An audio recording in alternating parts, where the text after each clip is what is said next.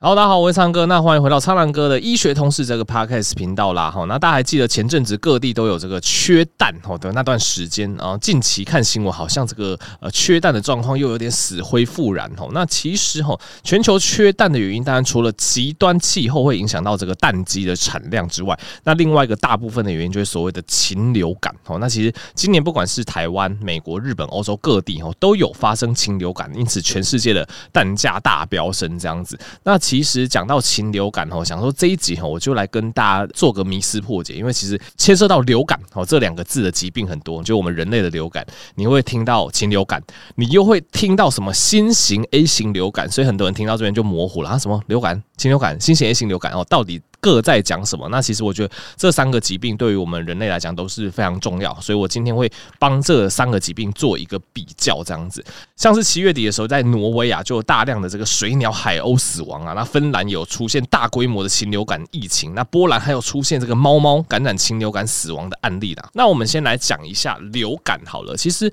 流感哦，根据它的这个病毒的一个外观特性哦，它其实有分成所谓的 A 型流感。B 型流感跟 C 型流感，好，那 A 型流感哦，它其实它可以感染人、猪、马、禽鸟、哺乳动物。那 A 型流感好是。特别容易发生变异的，会容易造成大流行。哦，像二零零九年哦，就有爆发这个 H1N1 这个流感的大流行，那使得病毒株成为近几年来这个季节性流感的这个病毒株这样子。那我稍微简介一下 A 型流感。其实 A 型流感哦，它外观上哦有两种糖蛋白，那一种糖蛋白叫做血球凝集素哦，它的英文是 HA。那另外一种糖蛋白叫做神经氨酸酶哦，它的英文是 NA。那根据世界卫生组织的资料哈所显示，其实 A 型流感的血球凝集素也就是 HA 有十八种，所以简写就是 H one 到 H 十八。那神经氨酸酶 NA 它有十一种，所以简写就是 N one 到 N 十一。好，所以相互组合之后，就会有不同的 A 型流感的病毒株的亚型。好，例如说我们常常听到的像 H one N one、H 三 N two、H 五 N one。H 七 N 九哈，这个大家看新闻就会常常听到哦，什么 H 1 N 1啊，什么 H 五 N 1的禽流感呐，哈，这些其实都是 A 型流感病毒的亚型哈，所以大家听到这边大概就知道哦，其实我们讲什么 H 几 N 几的流感病毒，这个都是指 A 型流感，只是根据它的不同的特性，有些可以感染人，有些可以感染猪，有些可以感染禽鸟这样子哈，所以这是 A 型流感的简介。那至于 B 型流感跟 C 型流感，相对来讲就比较单纯一点点，而且它比较不会。发生大的突变、大的变异，所以像 B 型流感，它主要是造成地区性的流行，就不会有全球大流行。那 C 型流感更是因为它的症状是比较偏一般感冒，所以 C 型流感哈，在感染人的时候，大部分这个感冒症状都非常轻微，所以 C 型流感我们一般来讲就比较不会去讨论它。哦，那 B 型流感跟 C 型流感，它就不会去区分亚型。哦，所以再次跟大家强调，假设你听到什么 H1N1、H3N2 哦这一类的，都是指 A 型流感。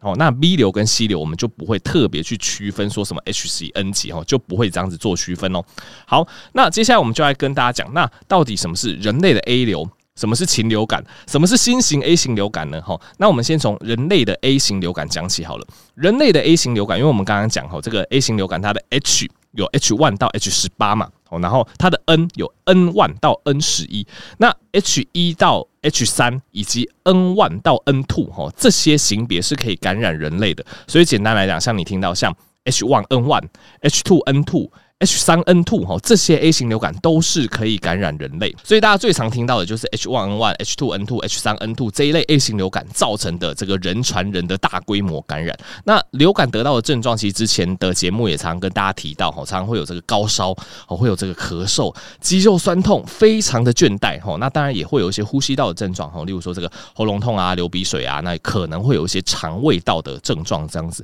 所以像一般来讲，我们都说这个人类的流感哈，流行。期间大部分都是秋冬季到隔年的春季，哦，所以每年十月的时候流感疫苗会开打，主要就是预防当年秋冬季到下一波就是春季的时候的流感大爆发。哦，但是因为今年这个台湾人免疫负债的关系，我们就陆陆续续发现，哎，竟然从春天哦二三月开始到现在我录制的时间八月中，哎，竟然陆陆续续都有一些流感的案例。哦，所以大家对这个流感真的是不可轻忽啊。哦，假设真的有一些高烧，有一些酸痛，有一些非常疲倦。除了你要考虑诶、是不是可能确诊之外，哦，你可能也可以考虑找医生验验看是不是流行性感冒，是不是 A 流或 B 流这样子。好，那讲完人类的 A 型流感之后，接下来我们就来跟大家介绍禽流感的。那其实我们刚刚讲的禽流感，它也是 A 型流感病毒株去感染禽鸟类哦所造成的流行性感冒哦。所以像什么鸡呀、鸭、鸟类，诶，它们感染这个禽流感之后，诶，可能就会引起非常严重的呼吸道症状哦，甚至什么败血症，然后导致这些这个禽鸟类死亡这样子。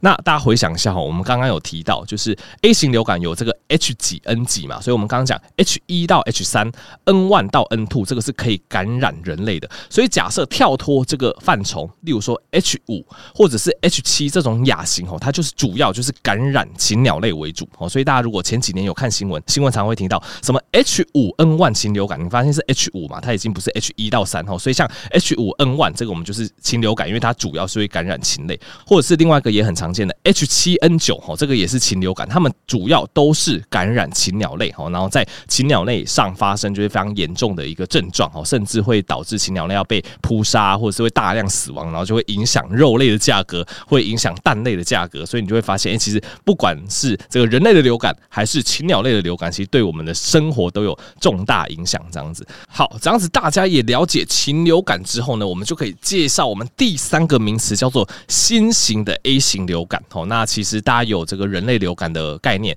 以及禽流感的概念，就非常容易理解新型 A 型流感了。因为我们刚才讲禽流感，不管是像什么 H 五 N 1 H 七 N 九哦，这个主要都是传染给禽鸟。那当然，禽鸟内可能会传来传去。那有少数案例，诶，甚至传染给猫咪。但其实，在很少很少的机会下，哦，这个 H 五 N 1或是 H 七 N 九这一类禽流感的病毒株，诶，它是有可能会传染到人类身上，哦，造成人类的疾病。哦，那这种就是。原本应该是属于禽类哈，或者是猪之类的，它们的流感病毒株，假设意外传染给人哦，这个我们叫做做新型的 A 型流感。那大家可能会有疑问啊，诶，这个禽流感或者什么猪流感，诶，他们好好的在这个动物里面传来传去，为什么会意外感染到人呢？那其实呃，研究是发现说，诶，很多这个被感染禽流感的很多都是什么畜牧业啊，或养鸡养鸭的人哦，因为其实像这类鸡鸭家禽吼，或是猪等家畜，他们是这一类流感病毒的自然宿主嘛。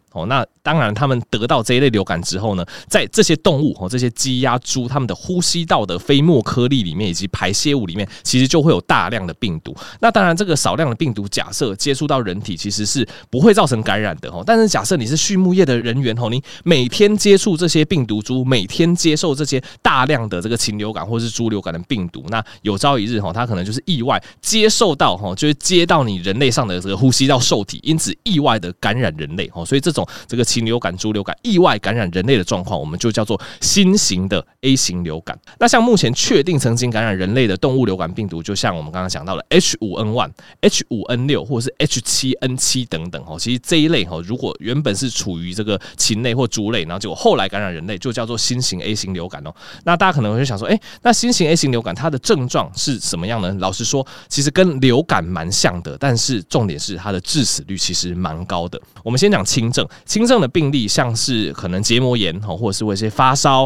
咳嗽、流鼻水。肌肉酸痛、打喷嚏、头痛、极度倦怠，哦，其实它的症状其实蛮类似流感，所以也是类流感的症状。但是如果是重症病例的临床表现，哦，就是会早期很快就发烧、会咳嗽、会喉咙痛，除了这些症状之外，会快速进展成严重的肺炎，哦，那甚至会并发所谓的急性呼吸窘迫症候群，哦，就是你的肺部已经严重受损，哦，所以你会开始血氧浓度下降，会喘，那甚至会到这个败血性休克或是多重器官衰竭而死亡。那新型 A 型流感的死亡率有多高呢？WHO 前阵子统计哦，二零零三年到二零二三年的八月十日止哦，全球共二十三个国家，然后通报人类有八百七十八个案例感染 H 五 N 1的流感病毒，那其中死亡人数有四百五十八位，所以致死率差不多五成哦，五十二 percent 左右，所以这其实是蛮可怕的。那总之，一般人其实是不太会去接触大量鸟类或大量动物哦，但是假设你是相关职业的人哦，或者是亲属，那出现了类流感症状。哦，还是要小心谨慎哦，应该要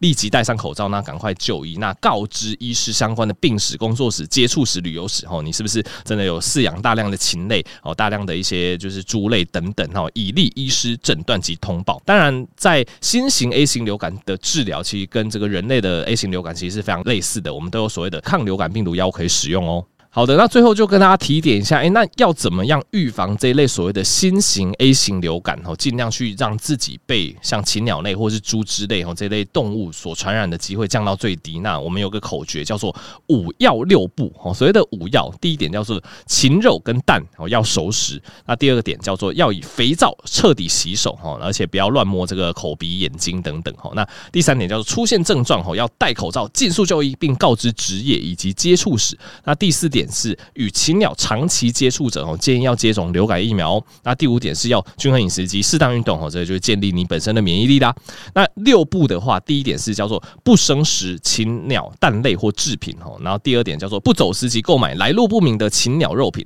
第三点是不接触或喂食候鸟及禽鸟。那第四点是不野放或是随意丢弃禽鸟。第五点是不将饲养的禽鸟与其他的禽畜混居。那第六点是不去空气不流通或是人潮拥挤的场所。哦，那总之就是是一些预防这个呃禽流感去感染人类哦的一些小小的诀窍啦。那最后还是提醒大家，因为其实嗯前阵子新闻也常讲到很多，哎，这个生食蛋哦产生一些疾病，像是什么三门氏菌的肠胃炎啊，那可能也会。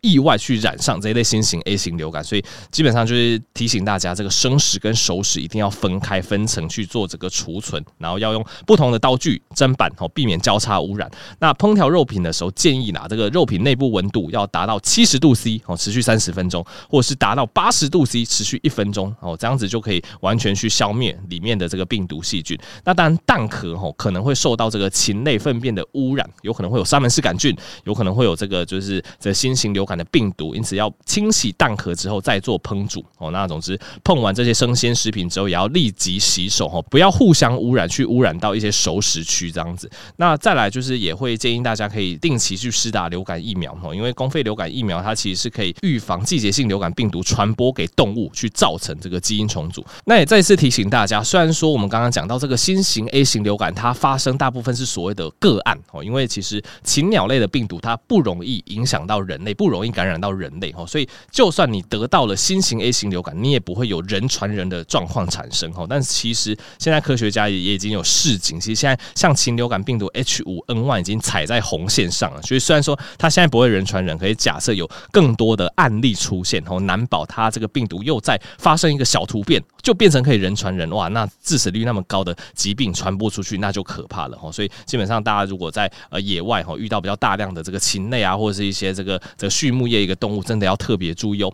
好，那最后帮大家做个总复习。总之，人类的 A 型流感就是 H one 到 H 三哦，N one 到 N two 哦，所以比较常见什么 H one N one、H two N two、H 三 N two 哦，这个大家新闻都常常听到。那如果是禽流感的话，就是像什么 H 五 N one。H 七 N 九哦，它就会跳脱这个 H one 到 H 三的这个范畴。那假设是这个禽流感或是猪的流感哦，什么 H 五、H 七系列的去感染人类哦，这个就叫做新型 A 型流感哦，这个死亡率非常的高哦，所以大家要特别注意。好的，那本期节目是跟这个疾病管制署合作播出的，希望大家听完哦，又增加了一些对流感的一些常识这样子。好，那喜欢这一类医学科普就欢迎订阅这个 Podcast 频道哈，也可以把这集呃分享给更多人知道哈。那我们就下集再见喽，大家拜拜。